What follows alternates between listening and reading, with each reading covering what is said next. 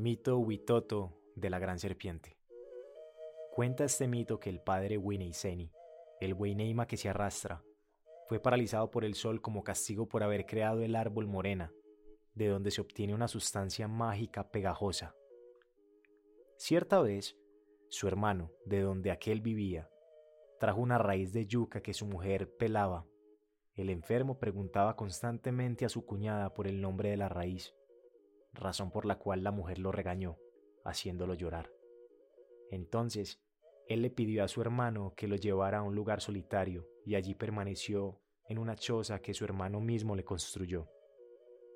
Dicen que cuando el hermano quiso visitarlo de nuevo, la choza estaba vacía y nadie respondió a su llamado. Entretanto, Wineiseni, que se había embriagado con extracto de jarabe o jalea que se chupa se sumergió en el agua y se transformó en una serpiente. Cuentan que así fue como nadó hasta el bañadero de su hermano, donde las hijas de éste trataron de atrapar al lindo animal. Pero solo lo atraparon después de que su padre les tejió un cernidor de malla muy fina. Colocaron la serpiente en una olla pequeña. Rechazaba el casabe y la piña, pero, en cambio, tragaba almidón de yuca, alimento que había sido sugerido al padre mediante un sueño. Por ello, alcanzó primero el grosor de un hilo y luego el de la punta de un dedo, por lo que debió ser puesto en una olla más grande. Luego, en otra olla aún más grande cuando su tamaño era igual al de un brazo.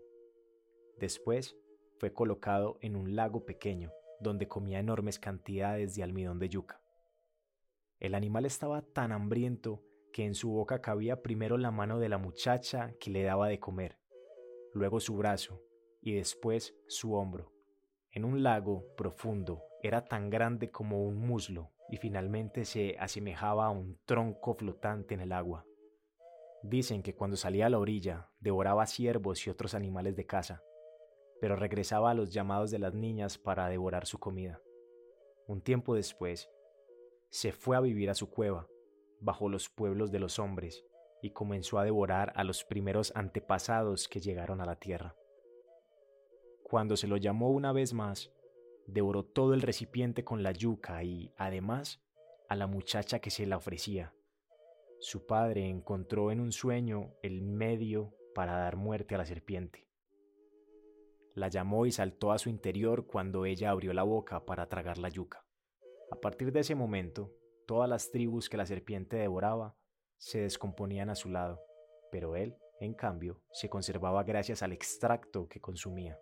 Comentan que fue cortando poco a poco el vientre de la serpiente con una concha que había traído consigo, pero solo rajaba un poco, como se lo habían dicho sus espíritus protectores. Entretanto, la serpiente devoraba a los habitantes de tribus de todos los ríos, desde el Amazonas hasta el Putumayo, eran devorados en forma tal que nadie se arriesgaba a salir más de las chozas. Todos comenzaron a sufrir la falta de alimento. Mientras esto ocurría, los espíritus protectores le repetían al padre de Ijoma, es decir, el que corta, Este aún no es tu bañadero. Sé cuidadoso con el corte. Pero cuando llegó a su casa le ordenaron que cortara con fuerza.